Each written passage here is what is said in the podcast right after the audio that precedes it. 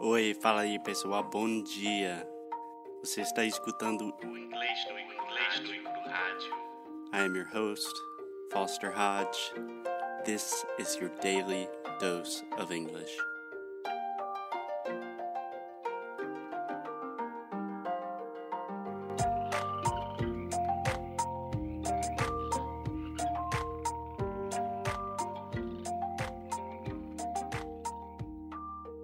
Hey, hey, good morning, everyone. How are you? How are you, Alexia? Not that good. Yeah, so do you want to explain what happened or do you want me to? Okay, I'll try. We went to Festa Jalandrão. It's a big party here this weekend. And then I was eating hot dog in the middle of the eating. I would say while I was eating the hot dog, While I was eating hot dog, the hot dog, the hot dog, I beaten. I bit my tongue. I bit my tongue, but it's not like, oh my god, I bit my tongue. No, it's really hurting, and I am taking some medicine as well. It's not a good thing. Yeah, you guys should have seen Alexia devouring that hot dog. And really, it is a pretty nasty bite out of your tongue. yeah, so I am talking like this today, and maybe for the next episodes, but I am okay. I'm fine. So, because Alexia is suffering a little bit, it is a great opportunity for me to teach, for me to talk, for me to do what I love doing most. So, Alexia, are you ready for a real live English class? yes. So normally English no Kuruhaju is just kind of an informal conversation. And this episode will still be very informal. I'm sure we will make a lot of stupid jokes, but it will be a little bit more of a real class. Are you ready? Yeah. Okay. So today we're talking about the T sound. The T sound is it the silent T? Ooh, so Alexia's good. So Alexia has already, obviously, she studied with me. She studied in sound school. So she knows what a silent T is. But I imagine most of our students do not. Alexia, can you try to think of an example of a word that has the T sound? Um, fountain. Okay. But that's- I, but it's a silent T, but I am making the sound. Yeah, that is actually what I call a stop T. So most of the time, I would not say fountain. That sounds very like I'm articulating and trying to speak very slowly. I would say fountain. I know, I know. Christmas. Christmas is a totally silent. That's just the T does not exist there. So you are getting ahead of yourself, Alexia. You know too much. You're too good of a student. So let's think about something more simple. The traditional T is what we call the true T in English, or at least that's what I call it, the true T. So this normally occurs at the beginning of words. So, for example, time. Can you say that for me? time. What about totally? Totally. Yeah. Timid? Huh? Timid? Timid. Yeah. So when we're saying these words like time, tom, tan, we're making a true T sound. So a t, t, t. Do that with me. T. Oh my god. It hurt. It hurt so bad. Okay. But this is the normal T sound that people think about. Most of my students only imagine that there's one T in English, but depending on how you measure it, there are actually four or five different T sounds in English. It's crazy. So, in this episode and probably the next episode, we're going to explain all of them. Okay? Okay. Okay, so let's start with the true T. First, it normally occurs at the beginning of words, just like we said time, tom, timid, etc.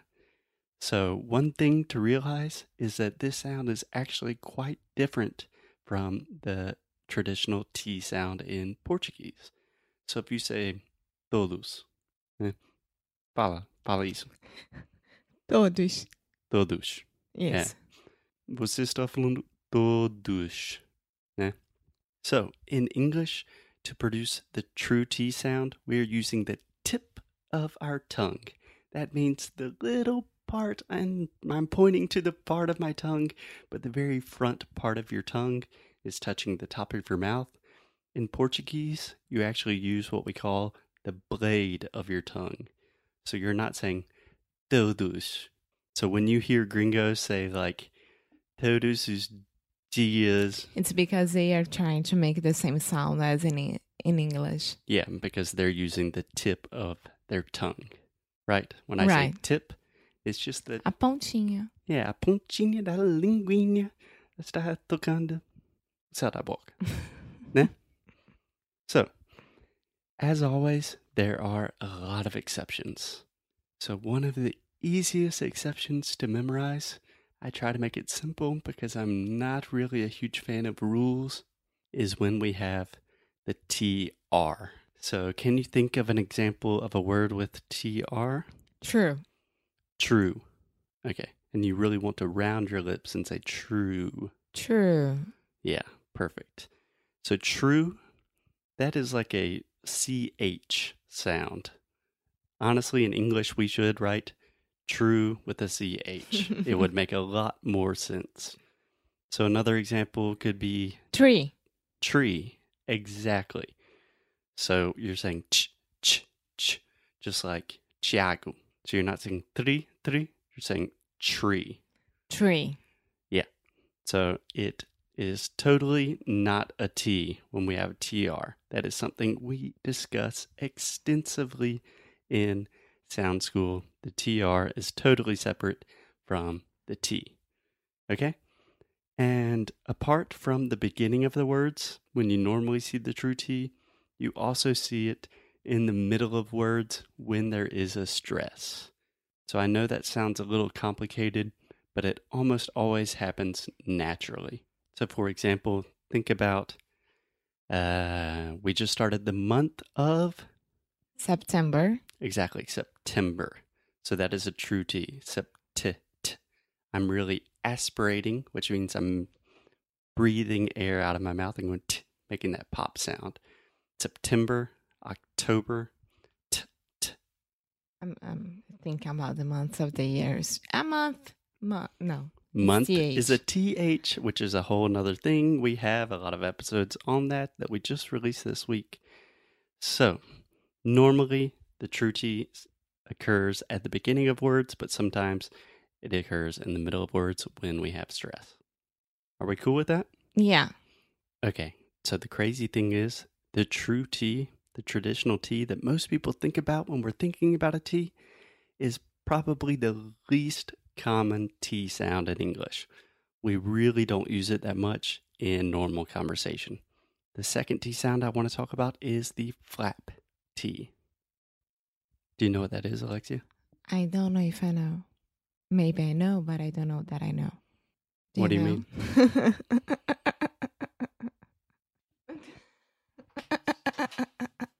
mean?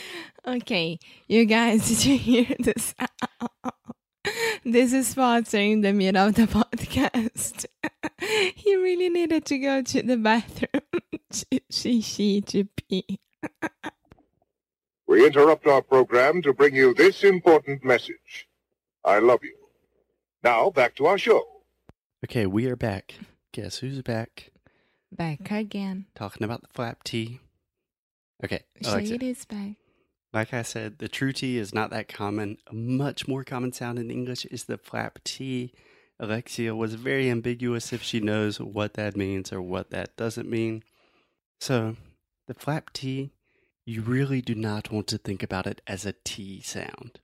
Remember, we're talking about sounds, not letters on a written piece of paper, but we're talking about the sounds. So, it's much easier for Brazilians to think about this as an R sound, like an R in the middle of a word.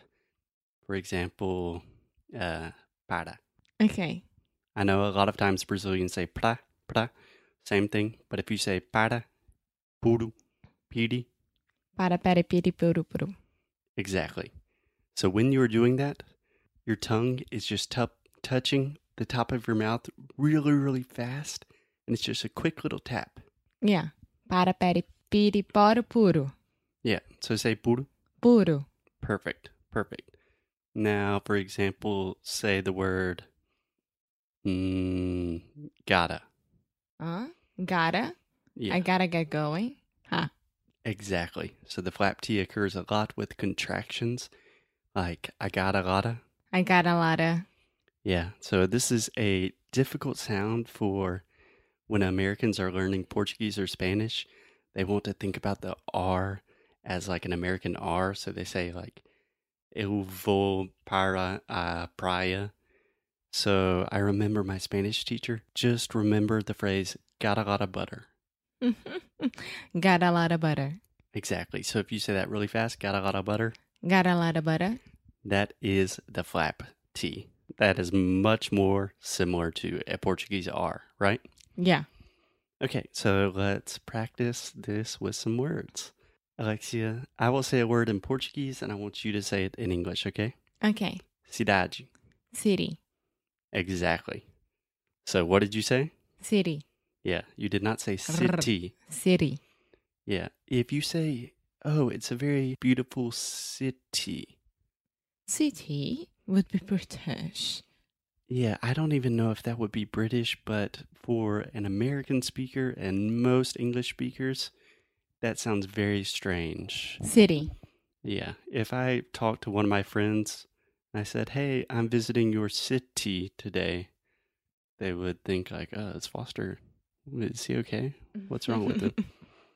and another example, when I said a beautiful city, Beautiful. mm-hmm. Say that one more time. Beautiful. Beautiful. Exactly. So you are not saying beautiful. Ah, essa é a diferença. Beautiful e beautiful. Beautiful. Exactly. 99.9% of all English speakers will say beautiful. Beautiful. So that is, again, the flap T. Uh, can you say political? Political. Perfect. Perfect. So I'm not saying political, Political. I'm saying political.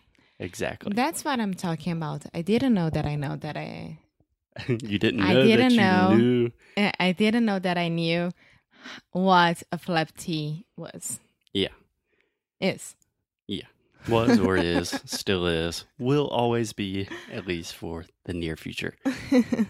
So it is a very good thing to realize. Let's try with one more phrase that I know a lot of people struggle with. Can you say the phrase Little Italy? what? Sorry, que? Little Italy. ah, eu entendi. Literally. Or literally. Literally. Good. So Little Italy is a famous Italian neighborhood in New York. Let's- And- and a lot of, uh, of other places as well. yeah. So let's just start with the word Italy. Italy. One more time. Italy. Italy. Yeah. So think about your Portuguese R. Italy. Italy. Okay, pretty good. Now say the word little. Little. Yeah, so I'm not saying little Italy. That sounds so strange. I'm saying little Italy. Little Italy. So this is especially difficult because we also have the i sound, which is really hard. Um, we recorded an episode about the difference between the i and the e sounds. I think it's episode number 65. If you want to check that out, I still have a lot of problems with this. yeah. Little Italy. Yeah. Just keep saying that in front of the mirror for hours and hours, and your English will improve drastically. One more example of where we often see the flap T in English is when you have an R before the T. Does that make sense? An R before the T. I don't know. So, for example, yesterday we cleaned our house, right? Mm-hmm. So, before we cleaned our house, our house was very Dirty. exactly. You did not say dirty, dirty. Dirty. Yeah, so much more of a Portuguese R or an American D sound, dirty. Dirty. Yeah. You can also say Hum, Fala pra mim a palavra festa. Party. Perfect. Party. Yeah, party like it's 1999. I'm not saying party, party. Um, partido político is also party, right? Yes, you can say a political party. Ooh, that's a good phrase. Uh huh. Nice, a good phrase to train. Political party. Yeah, we need that political party. Oh, that's so good, Alexia. Thank Yeah. you. if you can, Even though I have my tongue beaten, I am doing such a great job. bitten, which is Bitten. actually a stop T, which we will get into in the next episode. So, if you can say the phrases "little Italy" and "political party," you are good to go, my friends. Political party, Little Italy. Pretty good. Maybe we need a little bit more work on the i, e sound, but we will get to that. So, one more example where we see this is with the r. So, party, dirty, and a lot of times in the past, if you think about, hmm, let me think about the first word I'm thinking about is farted. Do you want to explain what that means? É. Pum. É soltar um pum. Mas é pior do que isso, é peidar. É, Eh, mas no passado. Então, eu peidei. É. Sim, mas não fui eu, não, foi você. Não, ninguém. Aqui. Foi os cachorros. Isso com certeza. but no one would say, "Oh, I just farted." Nah. That's so weird. You say And it that's so. This is horrible to say as well. like, "Okay, if you- Correctly or incorrectly? incorrectly." Incorrectly. so, if you want a nicer way to say "soltar un pum," when I was a little kid, my mom always said "poot." No. Um, we saw during that show. So, okay, yeah. So there's a show called Freaks and Geeks. So good. Uh, I recommend everyone watch it. It's a great show. And there's an expression in English to cut the cheese. Uh huh. I like cortar that. tá o queijo. Quer dizer, soltar um pum. Uh huh. But when I was a little kid, my mom, instead of saying farted, because farted was a dirty word, so many flap tees, so many flap tees, we would say poot, How? poot, Put what? poot. Put. Yeah, so P O O T. I'm really Poot. exaggerating the T so you understand. But think about pooted in the past. Put it. Yeah, I would always say, like, ah, my brother pooted. But I would never. is it a normal thing or only your mom? No, everyone would understand that. Um, but it looks like you're saying pudding. Ah, that's another good example, though. No one says Putin; we say Putin. Pudding. Pudding. uh, finally, another way, a nice way to say "soltar boom" is past gas. Past what? Gas. Do you want me to say the Passar. past of the gas? No, passar gasolina. Ah. Oh. ah. You say pass gas, but we're really talking about gaseosa. I don't know why my lesson on the T's turned into a wasn't lecture me this about time. farting. You always complain that it's always me and it wasn't me at all. Damn it, Alexia. Ah. I don't know how this happened. It was my fault. Yeah. Okay. So anyway, we have the true T, we have the flap T. I would recommend just thinking about these, practicing with some examples like Little Italy, political party, then September, October, and just when you see a T or you hear a T in English, think about is this a true T or is it a flap T? Or is it a silent T or is it a stop T? And we will talk about the silent T and the stop T in the next episode. Yay. And I hope I'll be better. Yes, Alexia will be better, and we will continue talking about T's and a lot of sounds this week because Sound School is coming out September 12th. Next Wednesday. Yes, next Wednesday. So if you're interested in really improving your English, learning this kind of real English, how we really speak, how we farted and pooted and all of this stuff, if you want to have some fun with us and really learn English at the same time, check out Sound School. Okie dokie. Okay, bye guys.